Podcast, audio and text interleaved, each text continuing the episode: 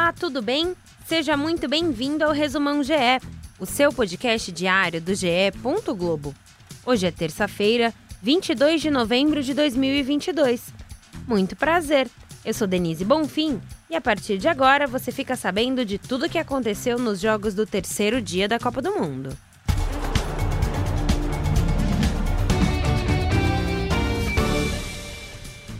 Pintou a primeira zebra desta Copa. Tudo parecia estar dentro do esperado quando a Argentina vencia por 1 a 0 a Arábia Saudita.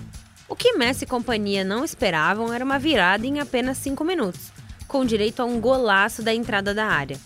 A vitória de 2 a 1 sobre os argentinos, que não perdiam há 36 jogos, foi tão celebrada que virou feriado na Arábia Saudita.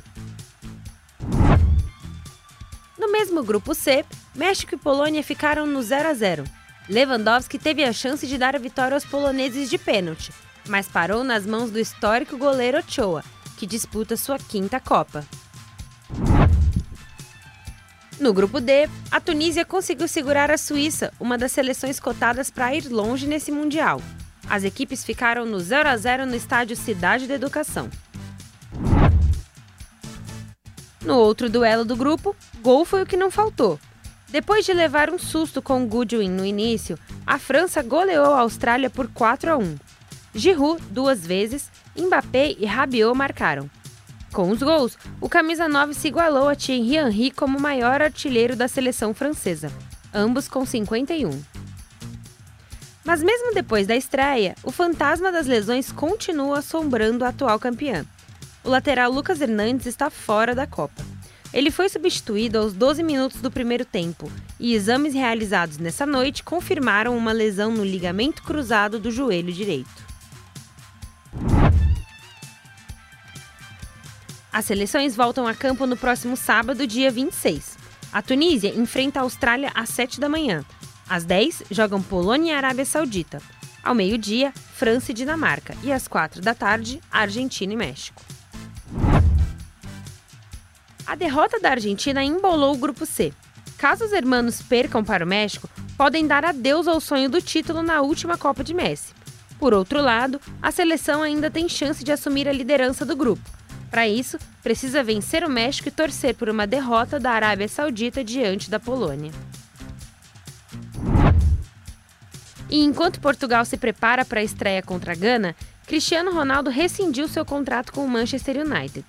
O clube informou que a saída foi em comum acordo e, segundo o jornal espanhol, o destino pode ser o Newcastle ou o Al Nasser da Arábia Saudita. podcast A Mesa, que você já conhece, ganhou uma cara nova durante a Copa do Mundo. Joana de Assis e Pedro Moreno comandam o bate-papo sobre os resultados do dia e projetam os jogos da semana diariamente às 6 da tarde no GE, no YouTube e no TikTok. O programa conta também com a participação dos titulares PVC, André Rizek e Alexandre Losetti, além de, é claro, outros convidados. Agora, fique ligado na agenda da Copa do Mundo no GE Lembrando que todos os horários são de Brasília. Os jogos são transmitidos pela Globo, Sport TV e GE.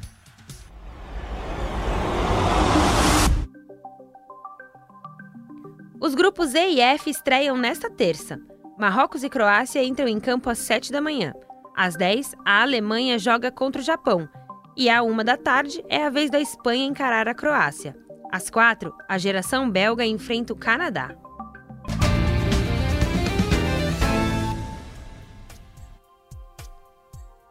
Esse foi o Resumão GE, podcast diário disponível no ge.globo, no Globoplay, na sua plataforma de áudio preferida e também pela Alexa. É só pedir para a Alexa tocar as notícias do GE. ge.globo/podcasts. Siga, assine, se inscreva e favorite. Assim você recebe uma notificação sempre que sair um novo episódio. O Resumão GE conta com a coordenação de Rafael Barros e a gerência de André Amaral. Eu sou Denise Bonfim e me despeço por aqui. Voltamos na quarta-feira. Um abraço, tchau!